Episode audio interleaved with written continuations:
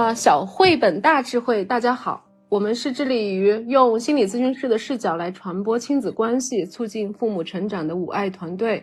每周六晚上，我们都会用一个小时的时间，通过一起阅读一本绘本，来探讨和交流育儿或者是人的成长方面的议题。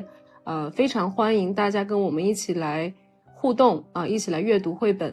下面先请呃，今天在直播间我们的五爱的团队成员以及我们的朋友来跟大家先打个招呼吧。嗯，那我先说吧，大家好，我是他他。嗯，我现在是一名教育工作者，然后嗯也在做心理咨询的工作。然后主要个人的兴趣是啊儿童发展这一块儿，所以我很喜欢各种各样的绘本。我也呃致力于把 这个心理学和呃儿童的这些绘本联系在一起，然后呃发展出更多有趣的呃内容分享给大家。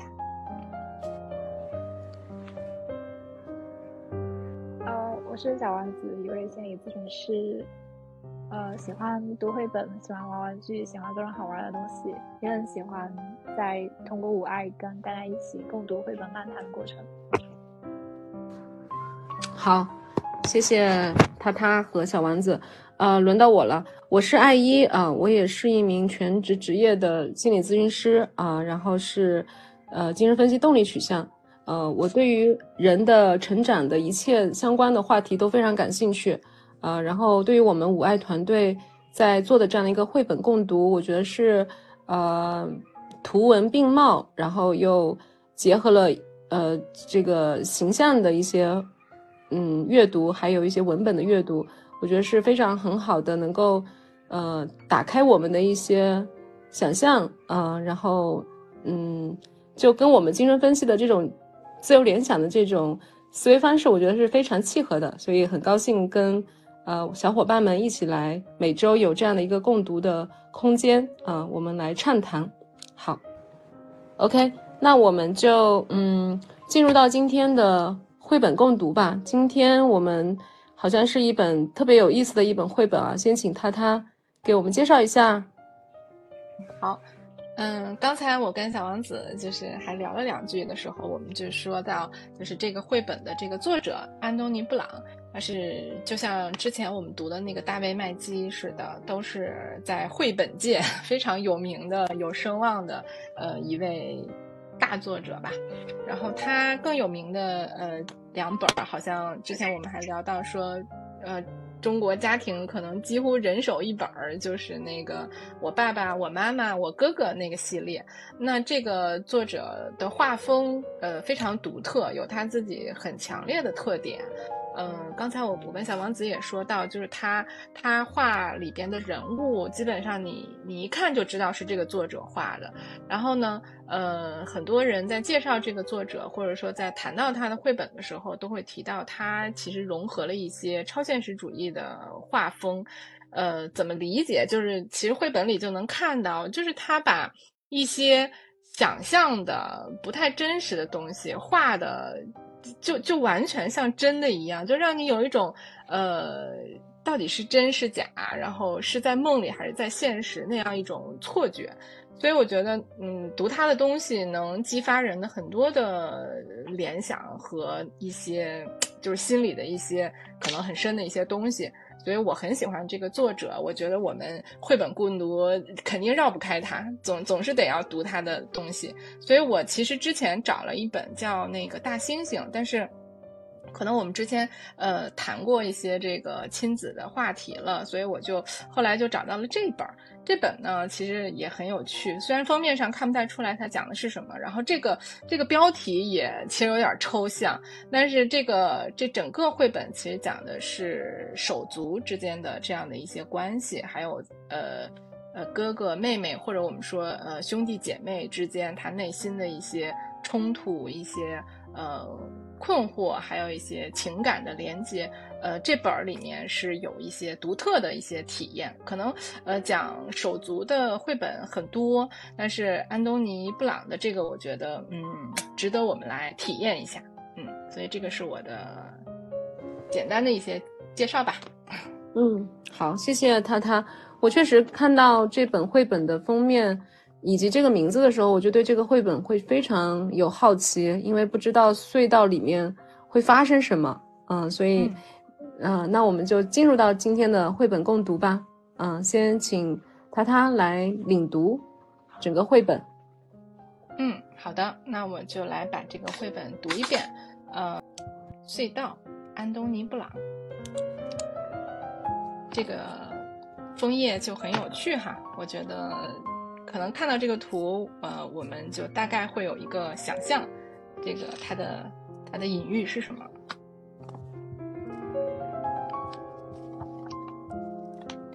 从前这儿住着一个妹妹和一个哥哥，他们一点儿也不像兄妹，很多地方都不一样。妹妹喜欢待在家里，静静的读书。无尽的幻想，哥哥爱跑出去和朋友一起笑呀、叫呀、玩球呀、打闹呀。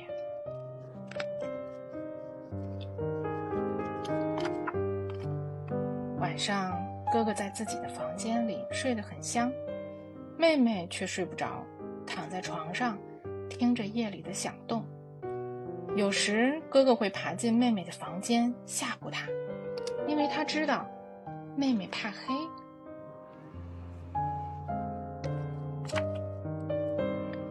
时只要凑到一起，他们就一直吵呀闹呀，没完没了。一天早上，妈妈被吵得实在受不了了，“你们一起出去吧。”她说，“试着不吵不闹的玩一次，吃完午饭时再回来。”可是哥哥不想让妹妹跟着他。他们来到一个堆废品的地方。喂，你老跟着我干嘛？哥哥不高兴地说。我才不想跟你来呢，这儿太吓人了。妹妹说。嘿，小不点儿，你怎么什么都害怕呀？哥哥说完就去探险了。哎，快过来！过了一会儿，传来哥哥的喊声，妹妹赶紧走过去。瞧，这儿有一个洞。哥哥说：“我们去看看，那头是什么？”别别进去，妹妹说：“也许会碰见巫婆、妖精，或者别的什么。”胆小鬼！哥哥打断他的话：“那些都是吓唬小孩玩的。”可是我们得回去吃午饭。妹妹说：“妹妹不敢进去。”只好在外面等着哥哥，可是等呀等呀，一直不见哥哥回来，他着急的快要哭出来了。怎么办呢？他只能跟着爬进洞里去。他钻到洞里去了，洞里很黑，很潮湿，很黏，很吓人。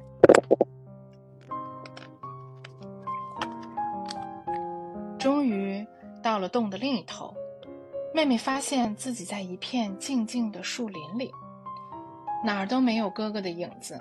小树林很快的变成昏暗的大森林。妹妹的脑子里出现了大灰狼、巨人、巫婆。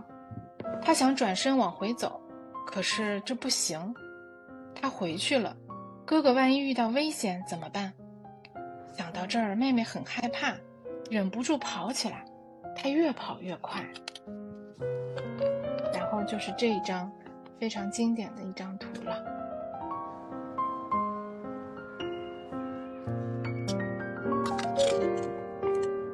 跑啊跑啊，他再也跑不动了。这时，眼前出现一片空地，那儿有一个人影，一动也不动，像石头一样。那是哥哥。哦不，我来晚了！妹妹喊起来。他伸出双手，紧紧地搂住又凉又硬的人像，大声地哭起来。慢慢的，人像开始变颜色了，变软了，变热了，接着一点一点地动起来。啊，哥哥站在他的面前。露丝，我就知道你会来。哥哥说。他们往回跑，跑过大森林，跑过小树林，钻进洞里又钻出来，两个人一直在一起。回到家，妈妈正在摆餐具。你们回来了，她说：“两个人不吵架了，看来玩的不错呀。”露丝朝着哥哥抿着嘴笑了，杰克看着妹妹也会心的笑了。然后呢，又是这样两张图，这个地方挺有意思的。嗯，绘本就结束啦，还是那个隧道。嗯，好的，谢谢他他。那我们先请大家一起来分享一下，听完他他的这个领读，对这个绘本整体上的感受、印象，嗯，任何的，你刚刚在共在听的过程当中，任何的一些想想法啊，都希都希望大家能够自由的分享出来。嗯，我我先分享一下我的嗯很很快速的一些感受吧。我觉得这个这个绘本，嗯，一开始的时候会让我非常非常好奇，嗯，其实这个封面会让我我以为这是一个探秘的探险的一个绘本，呃，但没想到其实这个绘本讲的是兄妹的之间的这种这种爱恨情仇，或者是。其实，在中间的时候，我会觉得有一点点，嗯，就是因为哥哥好像把妹妹甩得很远，就是哥哥好像会更更，就是他能够更引领，好像妹妹的那个世界，嗯，然后妹妹后来才追上，然后到最后的时候，其实中间我会有一点点心里揪着，啊，就是好像妹妹要去追哥哥的那一块儿，我其实心里会有一点点。呃，可能是一种比较复杂的一些感受吧。然后到最后的时候，我觉得妹妹，嗯，通过妹妹对哥哥的拥抱，即使是在妹妹非常在那个森林里面，其实她还是挺挺害怕的这样的一个心情之下，啊，她还是会去拥抱那个看起来被冻住的那个哥哥。然后哥哥也在他的这个拥抱之下就活过来了。我觉得我还是非常感动的，嗯，就是。我觉得这个这个这个绘本，嗯，最后留在我心里的这个感受是非常温暖的。然后呢，我也对这个绘本整个的画面，就像刚刚他他介绍的，我自己也觉得好像这个绘本相对于我们之前读的一些绘本，它的那个画面，它的笔笔触好像都是就是传递出来的人物啊，它是很真实的，就好像真的一个两个很活，就是很活灵活现的，跟现实当中的人差别不大的两个孩子。呈现在我们面前，就是很写实。但是呢，它的画面，因为它用的颜色、用的这些呃嗯背景的那些信息、大树啊什么的，又非常的色彩非常的鲜艳，所以实际上从这个视觉上是这个绘本是很吸引我的。然后呢，我也会看到一些细节，我觉得一会儿可以跟大家一起再展开讨论。特别是那些树，好像那些树本身又不仅仅是树，呃，它好像还有很多其他的一些。呃，形象在里面，所以我觉得这个绘本，我觉得还有很多细节可以跟大家一起讨论。嗯嗯，对，吴英也说在那个拥抱的地方很感动，对我也是这样子的感受。好，嗯，就是我在看这个绘本的时候，其实看封面会对那个隧道的黑暗有一种直觉的恐惧。我猜想，可能很多孩子在小的时候，包括可能大人也会对黑暗有一种本能性的害怕。包括对黑暗的一些种种的幻想，然后面看到妹妹和哥哥，感觉他们先天的气质差异很大，所以好像他们虽然是兄妹，但是他们活在不同的世界里。但是在这一次冒险，或者说这一次隧道之旅之后，好像彼此都能够体会到对方的世界。就像哥哥，他可能因为看他那个雕像是一边回头一边嘴巴张大，他可能也经历过黑暗。中的那种恐怖的幻想或者是恐惧，然后妹妹也经历了就从她的房间从阅读的世界离开到一个现实世界的这样一个旅程，所以后面他们可以很好的相处，可能也是就是彼此能够理解对方，有了共同的经历之后，有了真正的那种兄妹之间的绑定。但是我看这个绘本，我会觉得好奇的地方就是为什么哥哥会变成石头，而妹妹不会变成石头呢？嗯，我的猜想，我刚刚的一个联想是，难道是因为妹妹她，她因为有丰富的或者说有充分的在幻想世界中体验的那种能力，所以他可能有更好的在幻想中存活的那种能力吗？这个是我不太确定的地方，也是想看之后能不能一起讨论的。嗯，好，嗯，我觉得小丸子这个问题我也很好奇，我也觉得为什么作者会这样来描述呃这个故事这样的一个发展，嗯，我们一会儿可以一起来讨论一下。嗯，对，吴英，吴英很可惜啊，就是不能连麦，你可以再试一下。因为还蛮蛮期待你能够连麦跟我们一起讨论的，啊，然后我先说说你的一些留言，嗯，妹妹怎么能确定那个是哥哥啊？就是那个冻住的那个石化的那个人是哥哥，对吧？嗯嗯，然后 对我们这个也可以一起讨论一下，然后还有就是恐惧对我们也许是有保护的，嗯，其实蛮想听你说的更多一些，嗯。对哈，他说那个为什么是哥哥？其实这一点我我也觉得挺挺有趣的。他他就是对那些他身边的那些环境树啊什么的，其实他感觉是很恐惧的。但是这个石头的这个人，他是义无反顾的就抱上去了。我觉得可能跟妹妹的那个默认有关系。妹妹说她的脑子里面出现了大灰狼、巨人、巫婆，她想转身往回走，可是这不行，她回去了。哥哥万一遇到危险怎么办？所以其实也是对哥哥的担心和保护的一种欲望在支撑着他往前。嗯，似乎他看到一个雕像的时候，会默认那个应该就是哥哥。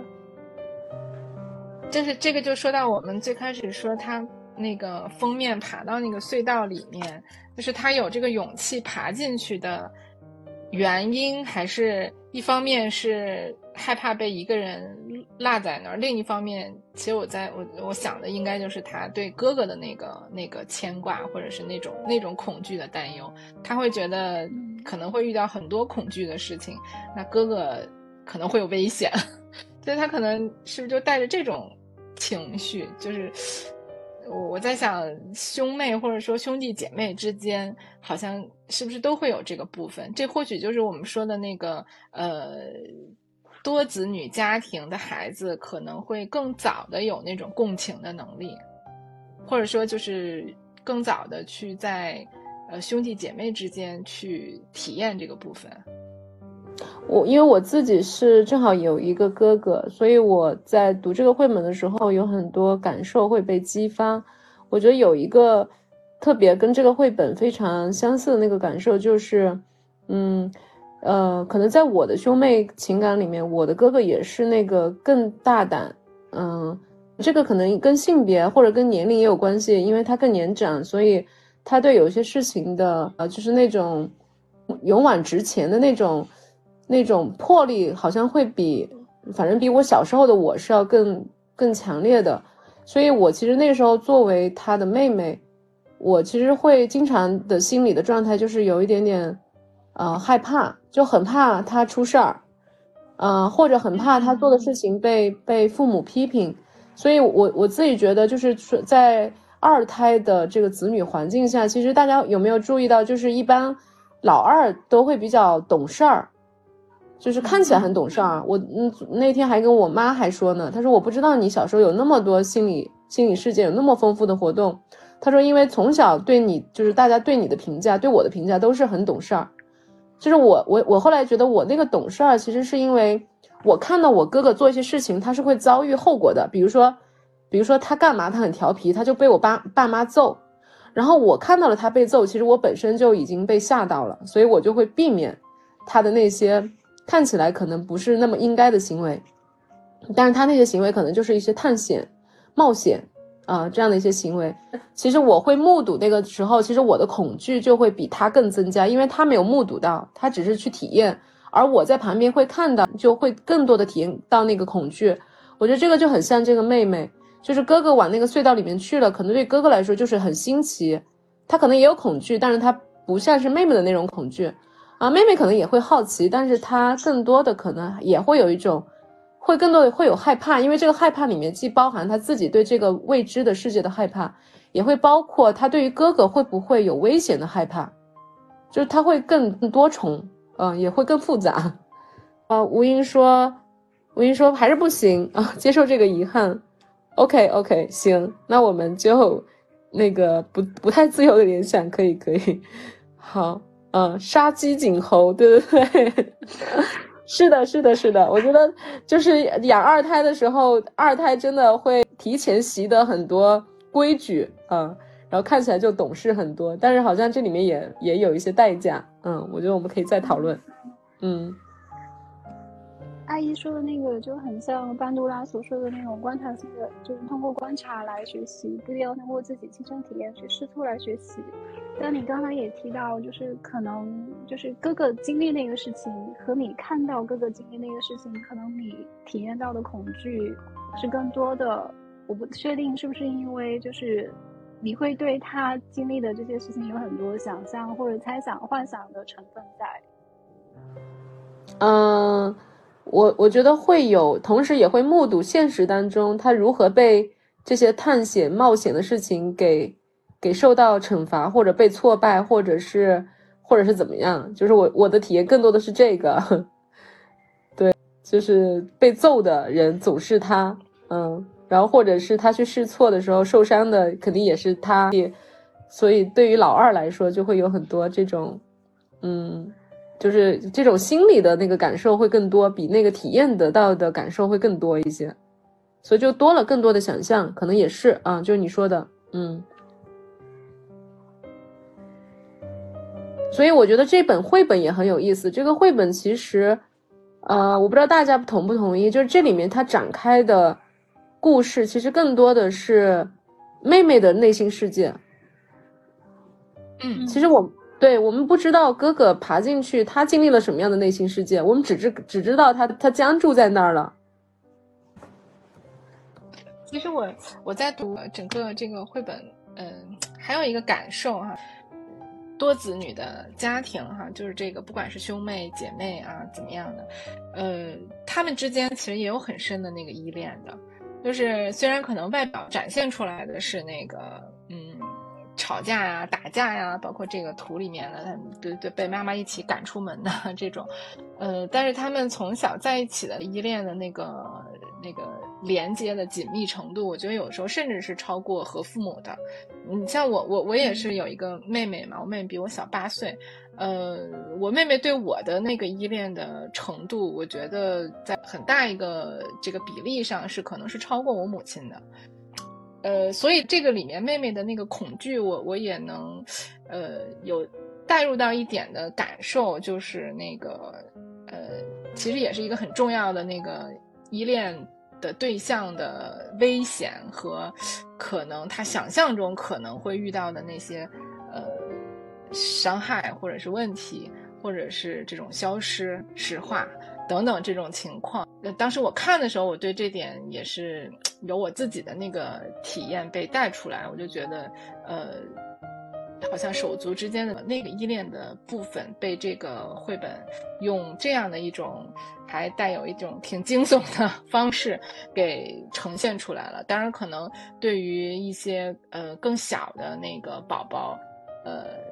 的家庭来说，他处在更小的那个妹妹或者弟弟的那个阶段，他比如说他就跟哥哥出去，然后跟跟姐姐出去，那那这哥哥姐姐要是离开了，那个小宝宝那恐惧不亚于爸妈们离开的那种感受哈。所以我我在想这个这个部分，呃，他描写的也挺好的，就是用他自己独特的这种方式，嗯，是，我觉得也是，就是这个依恋，他们的依恋确实可能。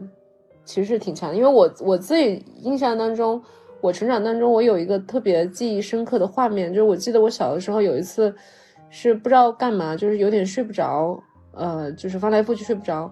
后来我是怎么睡着呢？后来我是爬到我哥房间，然后他那时候已经睡着了，然后我就窝在他的那个脚底下，然后就睡着了。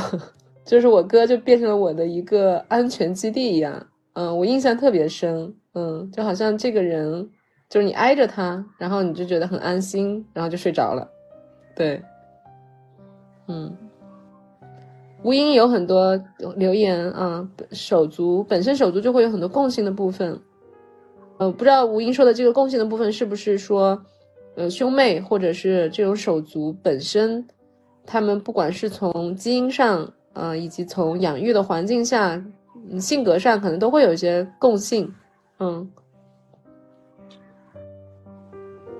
然后某些情境下，如果做另外一种选择，会不会未来路就会不同？嗯，这个真的不好说。书中的兄妹，某种程度上也可以视为我们不同的子人格。啊，这个想法挺有意思哎。所以那个拥抱，某种程度上也可以体为从自我接纳和整合。哇，我觉得这个这个想象很好。嗯，基因和环境。嗯。对，好像向外和向内的两个部分可以彼此认同和接纳。对对。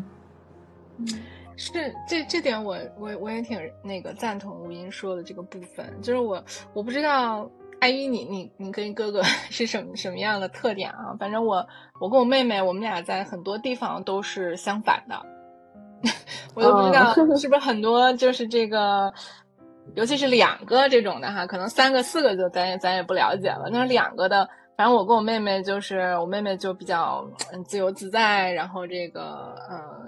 就就她在很多地方跟我是不太一样的，但是我们两个在交流的时候，都在互相去认识和理解对方身上和我们不一样的那个地方是怎么发发展出来的。就是就我们我们成人以后哈，最近。经常在聊这些事情，然后我们就说，哎，我们为什么会好像走了完全不一样的人生，然后甚至是性格特点好像都不太一样，有些地方啊处事风格都不太一样。这些我觉得可能在那个亲子呃就是手足这样的家庭里面就很就有些东西很难说，就各种 这种很偶然的情况给他互动出来，包括我我最近就是嗯。了了解到了一个那个嗯双胞胎家庭的孩子，那两个女孩，然后呢家里给设定了一个姐姐一个妹妹，呃但是这个妹妹就是啊呃情绪呃变化非常大，非常呃可以说暴躁吧，经常会有一些这个情绪一起来的时候会有攻击性的行为，然后姐姐就是非常温柔，呃非常的那个听话，然后妹妹想要什么她都会给她。然后，呃，当时我我经历了一个场景，就是这个妹妹看到那个姐姐被被呃成人抱抱走了，呃，他就非常生气，非常愤怒。他说我也要被抱。然后呢，没结果没有抱他。他说了一句话，我印象很深刻。他说，呃，他说我我看到姐姐那么温柔，我就生气，我就要把她弄得不温柔。就是就是一个双胞胎家庭，还不是。咱们这种就是这个可能差一点年龄的，因为嗯，可能可能一个大孩子可能性格都已经慢慢有些成成熟了，然后呃小的才来的，他是同时两个出来，然后那个冲突，而且那种那种差异就那么形成了，我觉得非常非常呃神奇，然后又又又很有很多嗯。可能也说不太清楚的一些家庭里边的这种影响啊，反正挺有意思的。就这个绘本激发了这些联想。对我身边有大概两三个朋友，他们家的是双胞胎，就是而且是同卵的那种双胞胎。就我的感觉是，可能双胞胎或者是说有兄弟姐妹。孩子在成长过程中，他其实都要对照着另外一个跟自己年龄相似，而且在同一个家庭环境中的个体，去找自己的独特的那个自我认同是什么样子的。嗯，我觉得我们整体的这个分享先，要不先到这儿，然后我们可以再回到绘本一页一页，然后再来有更细致的一些讨论，好吗？其实这个这个封面页。呃，就很明显的一个对比哈，这边是好像看起来比较女性的这个花朵啊，然后这种这种柔柔软的感觉，还有这个妹妹的书，然后这边呢就是这个墙这种坚硬，呃，看起来就是理智、理智的这样的一个状态。哎，你们读这个第一季的时候，就是有没有那种感觉，就像一个童话故事？嗯，很久很久以前。对，我觉得他的这个开场挺，所以就是说，他总是用一些看着写实，但是好像又不那么那个真实的那种呃冲突，在展现他的故事哈。那个吴音说，兄妹的笑容很像。从前这儿住着一个妹妹和哥哥，他们一点儿也不像兄妹，很多地方都不一样。妹妹喜欢待在家里，静静的读书，无尽的幻想；哥哥爱跑出去和朋友们一起笑呀、叫呀、玩球呀、打闹呀。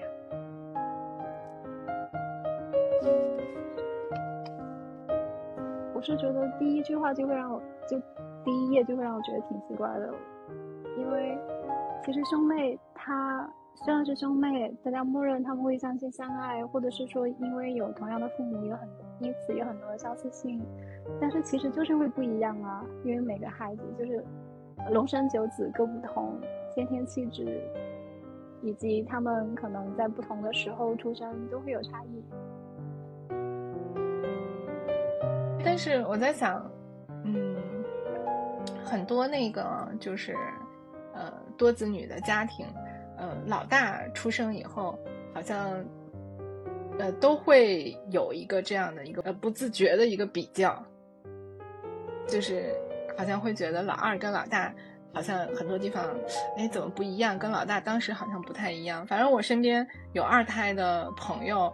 我们有时候在聊天的时候，我也会对他们家的老二就会不自觉的去跟老大比较，因为对老大小的时候的印象非常深刻。然后其实就在二宝刚出生的时候，这种呃成人的那个印象中的，就心里的那个比较和那个内心的那个部分，就就一直都会存在。吴音说：“是的，不停的在连连看我找不同。” 哎，我觉得这个，我觉得这个画面，就是这个书，其实贯穿很多的都是那个，就是哥哥后面那个墙的那个那个砖的那个背景啊，其实在这个画里面出现挺多的。然后妹妹的那个背后，啊，是哥哥踢球的一个背景。对，踢球的背景，然后包括那个隧道，其实也是这个墙的一个砌成的那个。就是内内壁嘛，外壁也是这种砖砌成的。然后妹妹背后的就是那个有点像是什么，这个就是一些花的形状，就是室内贴的那种墙纸的图案，看上去是。对对对，但是它更像是，就是好像这个妹妹背后的这个这些花呀，或者是藤蔓的这样的一些呃画。这样的一些背景和哥哥背后的那个墙的那个背景，好像也也是代表着他不同的一些性格特点，或者对对于女性、男性、小男孩、小女孩的一些刻板刻板印象的一种描述似的，或者用这个来突出他们他们长得挺像，但是他们他们有不同的这个完全不同的性格或者内心世界这样的感觉。这上面有些小细节还挺好玩的，这个就是妹妹的那个窗户。的建筑好像变成了类似于古堡的那些样子。嗯，那这个房顶就是这些，嗯，然后对这个黑猫啊，这个有点像那个女巫的尖帽子啊，就感觉他的世界里面有很多这个 幻想故事。然后哥哥这边是。破碎的这个窗户啊，这种的，好像它都是这种很有很有破坏力、很有冲劲儿的那个感受哈。这这一组图，我先读一下哈。晚上，哥哥在自己的房间里睡得很香，妹妹却睡不着，躺在床上听着夜里的响动。有时，哥哥会爬进妹妹的房间吓唬她，因为他知道妹妹怕黑。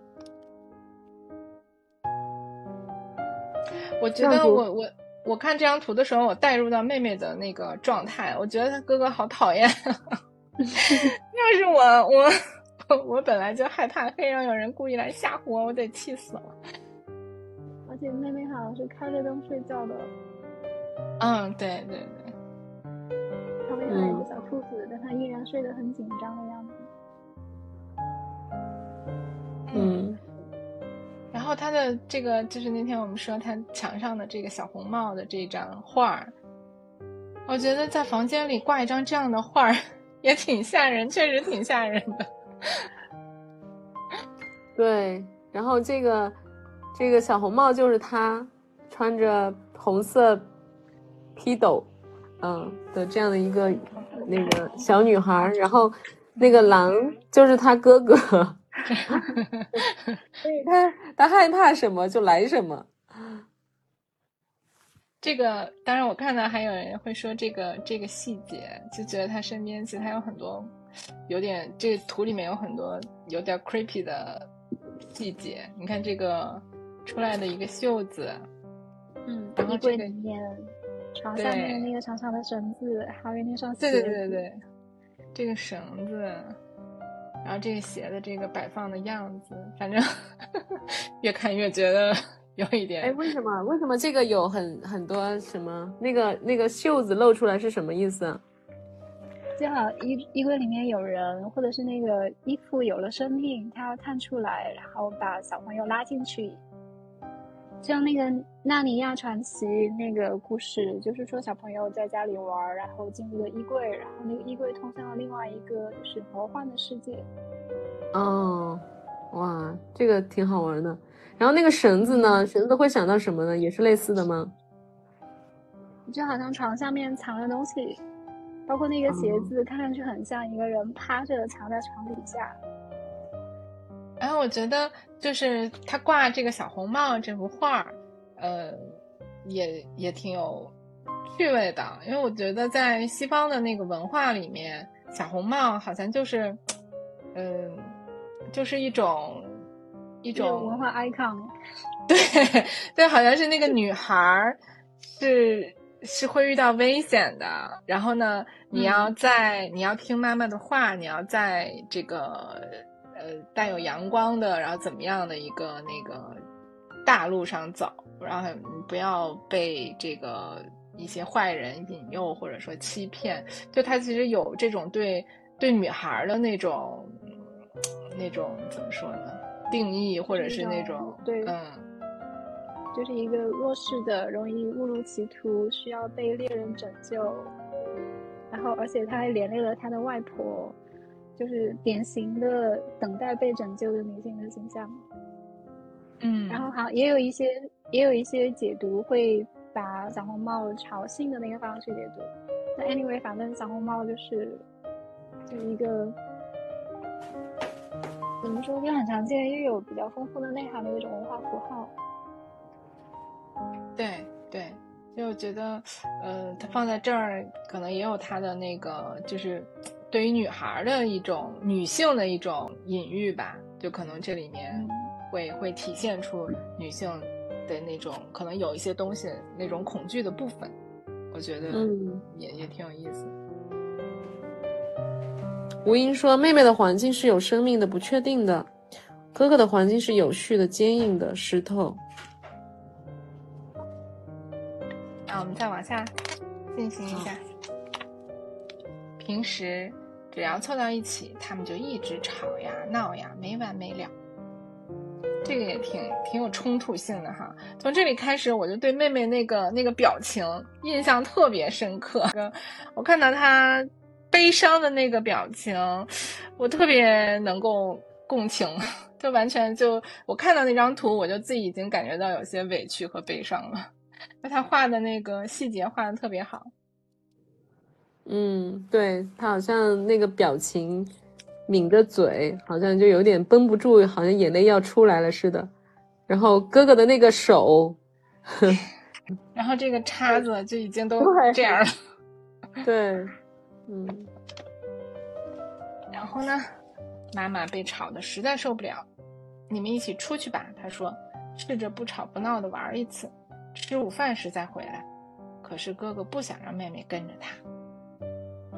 其实这个也挺有意思的啊，妈妈的出现就只有一只手，所以哥哥一般都不想带着妹妹玩，这是为什么呢？一般大孩子不想带小孩玩，是吧？哎，再加上可能在潜伏期的时候，男孩还特别不想跟异性玩，而且一般妹妹或小的，就是那个就给会给他带来麻烦的那个人，对吧？就比如说那个，如果吵了架，有可能都是要哥哥承担。就父母一般都会护着小的，所以呢，哥哥总是对就大的总是会对小他小的其实是会有点怀恨在心的，本身就有那个竞争的那个部分嘛。对，但是小的一般都会屁颠屁颠的，就老跟上去，尽管被大的不断的，就是你看那手被这样指责，就手这样指着来骂。然后呢，又很嫌弃他，不想带他出去玩，但是妹妹还是会跟着他。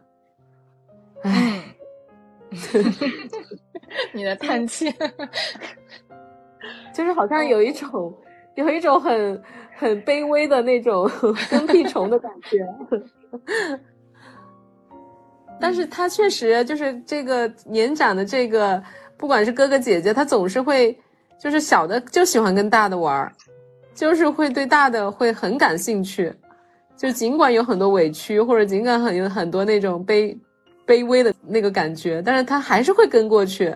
这也是我小时候我的我的心声也是这样子的。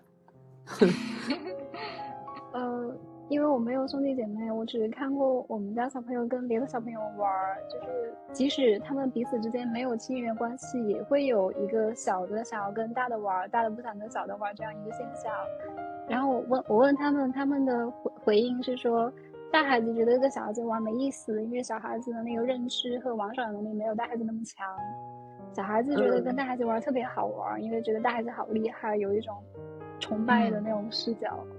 嗯。是因为他们总会玩一些他可能没玩过的。反正我小时候，我觉得我跟我哥玩，我就觉得嗯特别有刺激性，就是充满了各种可能性，然后又又是没看过的、没见过的。哦，我应该说到就是妈妈的手跟哥哥的手很像。真的，我之前还没注意到这个细节，这么看的话，确实是。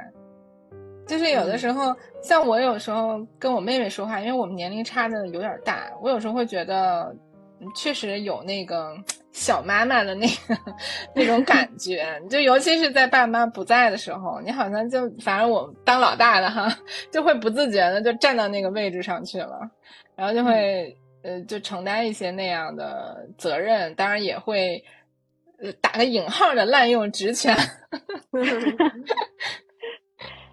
然后那这两幅画的背景都是那个墙，都是那个带砖砌成的墙，我觉得这个也蛮好玩的。我感觉就是因为如果这本绘本它是以女孩的视角为主的话，就好像在在小女孩在妹妹的心目当中，一直都是有有一个无形的管束她的力量在。对我会有这样的联想，就是那个墙会让我想到秩序啊，或者是那种。坚不可摧啊，然后以及那种要求啊，就是这种类似的那这个感受，嗯，嗯，确实是这么看起来就是一个限制，一个外界的很强的一个一个限制的部分在那。对，我想起那个 Pink Floyd 的歌，就是呃，Another Break in the Wall，就是好像代表着社会规训，或者是代表比较理性、比较男性的力量的一个部分。是，是，因为在在大人在小在小小孩之前，他其实是有很多，嗯，大人也好，或者他的哥哥也好，他其实是有很多范本，或者有很多既定探索之后的确定性在那儿的。所以对于小的来说，有的时候他就会被限制，嗯，确实会存在这样的情况。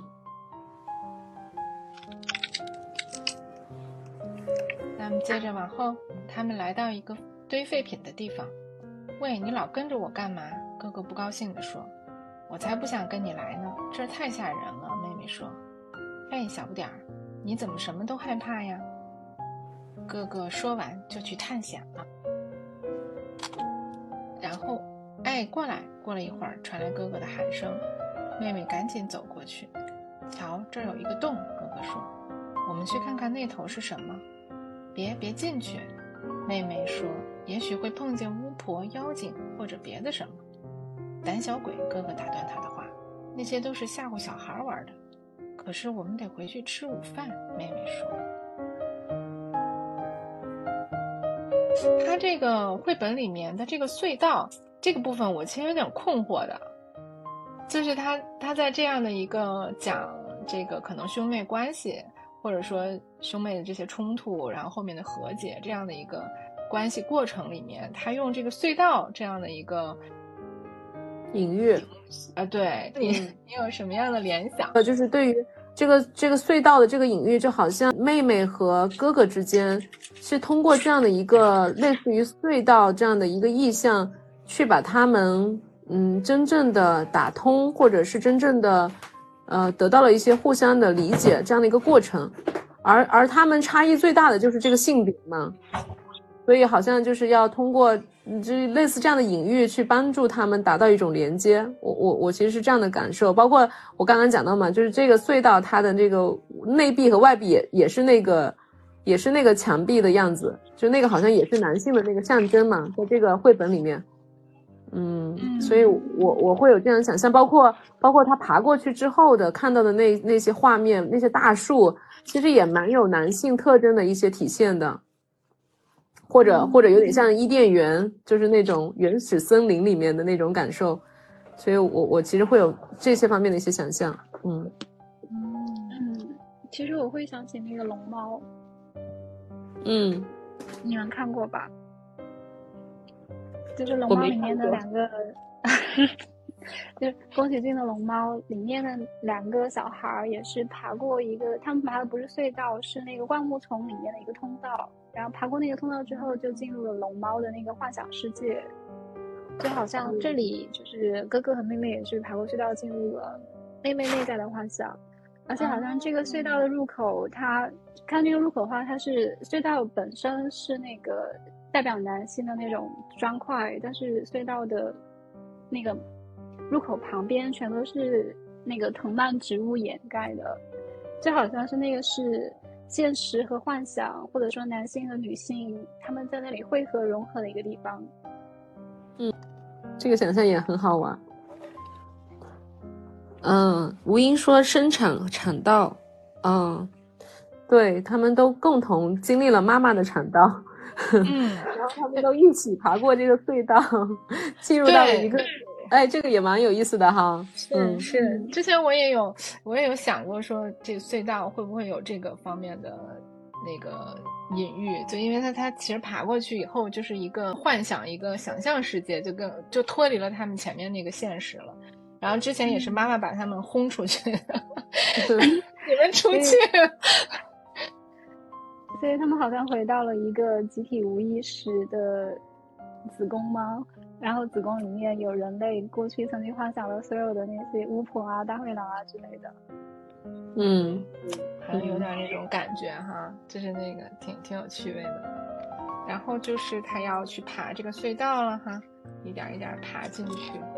然后他到了这个隧道里面，呃，他有他自己的幻想的主题，我觉得他幻想的这些挺有意思的，大灰狼、巨人、巫婆。然后他就越跑越快。其实这这张图就已经，是不是阿姨你说的那个有一些那些，呃，图形其实就已经出来了。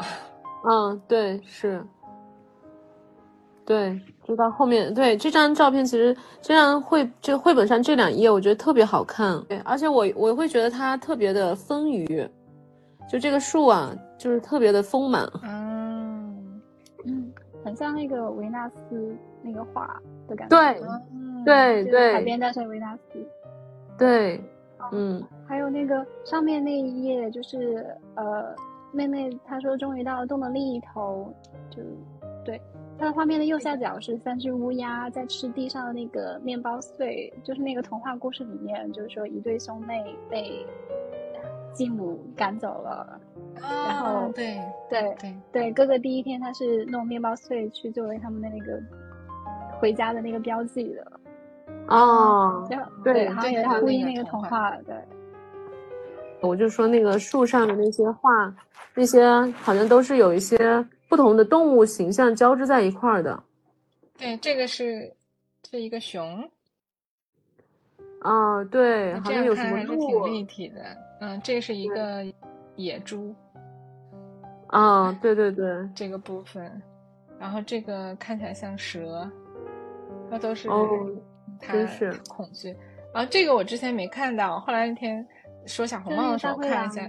对对，这就是他跟妹妹房间那个画里面的大灰狼的形象是一样的。是哦，真的是，对，是。哇，这个他他完全完全恐惧的那些东西，然后呃都很有特点的。嗯嗯嗯，这还有一个人的那个。哦，真是，哇，这真得仔细看。对，我我们家姑娘看到这一页的时候，就特别有趣，她就她就笑了。然后我我当时很惊讶，我说：“哎，你笑什么呢？”我也我还我还以为他会，因为当时我看到的时候，我其实觉得有点那个 creepy，我有点就是毛毛的那种心理的感觉。然后他笑了，后来那个他笑的是这个女孩的样子。他说：“你看，他都跑成那样了。” 他 他觉得这个状态很很有趣，然后呃。然后他会觉得那个那个恐惧到那个程度，就已经跑到人都模糊了。他觉得那个很很有趣，对，嗯，小朋友看的那个点可能跟我们不太一样哈，但是但是也都是都捕捉到了他们心里的那个部分。我们最后就是聊聊他这个 拥抱吧，嗯，以这个拥抱，然后作为我们的结束趴。嗯，我觉得先先我们先回回应一下小丸子的刚刚的那个提问，为什么哥哥会被石化在那？而且哥哥他这个雕像出现的地方，那些树全都被砍了。我觉得刚才那个吴音说的那个部分，我我我觉得给了我那个挺好的一个解释。我就觉得好像是就是哥哥冲的太快了。然后那个，呃，太无畏了，也比较容易容易受伤。然后妹妹慢一些，然后恐惧的多一些，但是她更有那个自我保护的意识，或者说，嗯，更能够更能够躲开一些潜在的危险。但是妹妹她去抱住哥哥的时候，他们的画面里面又是有一些树的存在的。虽然说远处还是一些树桩，嗯嗯，所以妹妹是很有是，妹妹是就像那个女性的那个丰腴的那个部分一样，就是她好像能够能够让一些事情可以让一些什么东西可以活过来，就像她抱了哥哥，哥哥就能活过来一样。嗯。对，或者说好像妹妹的，就是她被哥哥嘲笑是一个胆小鬼，但是其实她内心也有一些有勇气的地方，就是她对哥哥的牵挂，对对哥哥的爱，她可以让他穿过那个内在幻想的恐惧。嗯，哎，你你们有看那个《冰雪奇缘》吗？看过，《冰雪奇缘》不也是这样的这个这个剧情吗？嗯，对，只是变成妹妹呃救姐姐。啊，对啊，哎，是妹妹救姐姐，姐救妹妹，还是姐姐救妹妹？反正就是姐妹之间的故事。对，妹妹也是被被冻住了，然后姐姐过去这个拥抱她，然后就化了。那所以会不会是因为哥哥往前面走的时候，嗯，其实他遇到了一些危险，就是就是比如说他被他被敌人。不是他被坏人，他被他遇到的坏人，比如说，比如说施了魔法，然后他就给冻住了。嗯，你看这个地上有一圈石头。啊，对对对，一圈小石头。他是不是踩到什么陷阱了？有可能。对，或者他已经跟那些施法的，就就是坏人已经搏斗了一番。然后最后被困在这里了。嗯，我的想象是说，那个石头会不会是就像哥哥之前他的那个 symbol，就是砖块一样，是比较坚硬的部分，就是他可能相信相信所谓的秩序力量，然后他不太在意说内心比较柔软的一些东西，包括比如说幻想、恐惧之类的。哎，我都没注意到哎，你看这个石头，他抱它以后，慢慢的就变成了。小花，对，最后就变成小花朵了。哦，还真是哇！哇，这个细节好有意思。对，就好像男性的一些部分被女性软化，然后变成了花朵一样。对，而且后面天就亮了，地面也变成绿色了，就是充满了生命力了。我其实想说，其实这个部分他们好像也有互相促进的地方，就是说，其实哥哥说啊，你这个胆小鬼什么都不敢，然后他就去探索了。其实也许哥哥会在妹妹的这种对比之下、对照之下，他有可能会更加大胆。然后妹妹呢，也是因为在呃要去拯救哥哥或者要去找到哥哥的这样的动力之下，他也穿过很多的很多的恐惧。嗯，担忧，然后找到哥哥。其实我觉得他们在这个过程当中是互相互相激发的。嗯，我刚刚想到这一点。嗯，所以后来他们再回到回到家里的时候，妈妈说：“哎，今天怎么还好，没吵架。”然后他们就互相会心的笑了笑。嗯，默契的笑了笑。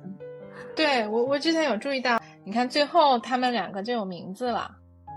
就是前面一直都是哥哥妹妹，然后哥哥去了什么做什么，妹妹怎么怎么样，然后到最后这里，呃，其实就是就是他开始抱他的时候，对，露丝，我就知道你会来，对，就这个部分他可能就是开始就前面都是一些呃单词，一些特点，就是这是哥哥，这是妹妹，就是一些代表性的呃特征，他们的身份，对对对。但是到最后，他们两个能够怎么说呢？连接上的时候，呃，能够接纳对方的时候，就开始有名字了，开始有露丝，然后最后。就好像我们观察，就婴儿观察的时候，我们给宝宝起名字的那一刻，就是我们看到宝宝主体性的那个时候。嗯，是。对，就像亚当为为万物命名一样。嗯，是，只有他进入到你的内心了。